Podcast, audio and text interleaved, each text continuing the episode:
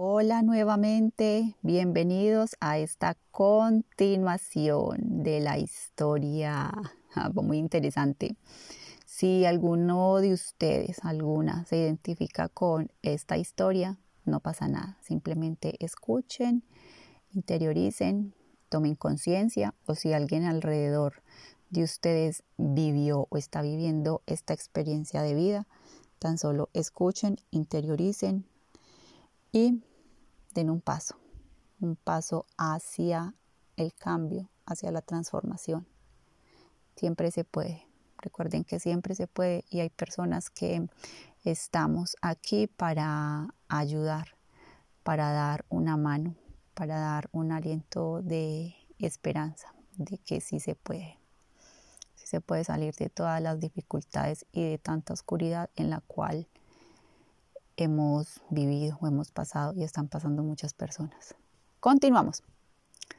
Ángel es ya una adolescente. Su cuerpo ha cambiado y aquí las hormonas entran a hacer su labor. Ha cambiado aún más su comportamiento, sus gustos, su forma de pensar, de hablar y de actuar. Ya siente atracción por los chicos. Es normal. Como todos en esa edad, a veces es rebelde, terca. Piensa que ella tiene la razón, pero también tiene sus momentos de ternura, de amabilidad, y siente que es un ser humano que debe ser comprendida y respetada. Es allí cuando inicia esta lucha interna entre querer ser ella o ser como le han enseñado. Que voy a hacer un paréntesis y me atrevo a decir que esto nos ha pasado y sigue pasando a los adolescentes. Son callados, no los dejan ser ellos mismos y tratan de ubicar, de comprender lo que es la vida y desde cuál punto deben posicionarse. Permítanles ser ellos mismos. Cierro paréntesis, continúo. Ángel tiene en su cabeza una bola enredada de recuerdos, de dogmas enquistados, con palabras de tú debes de y tienes que.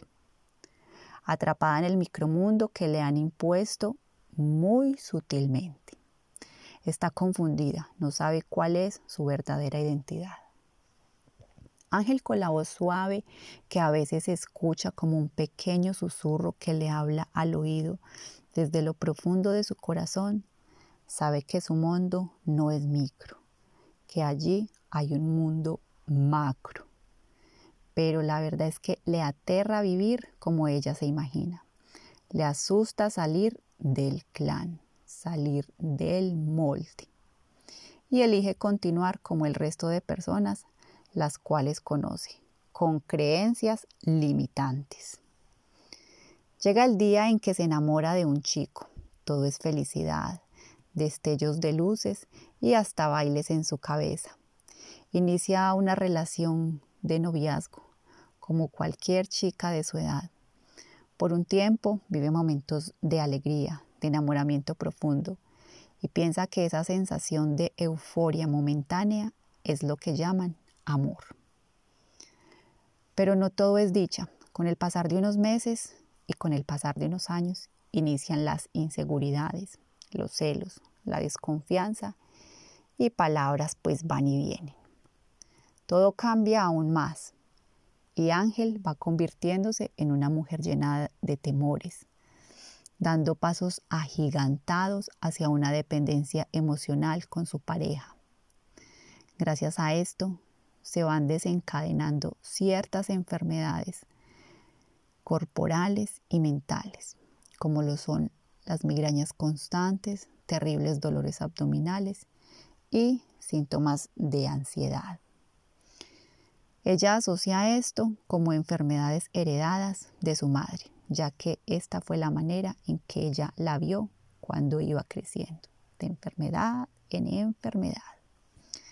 Se detiene por un instante y mira a su alrededor y lleva sus recuerdos años atrás. Se sorprende al ver que está viviendo como en una película ya antes vista, en los que los actores son su familia y sus amigos. En medio de tanta turbulencia mental, una tarde Ángel iba rumbo a su casa y de repente cae desmayada en el piso. Al despertar horas más tarde, descubre que está en la cama de una clínica.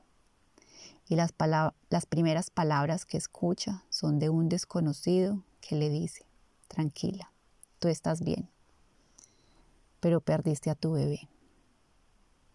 Sí, tres meses.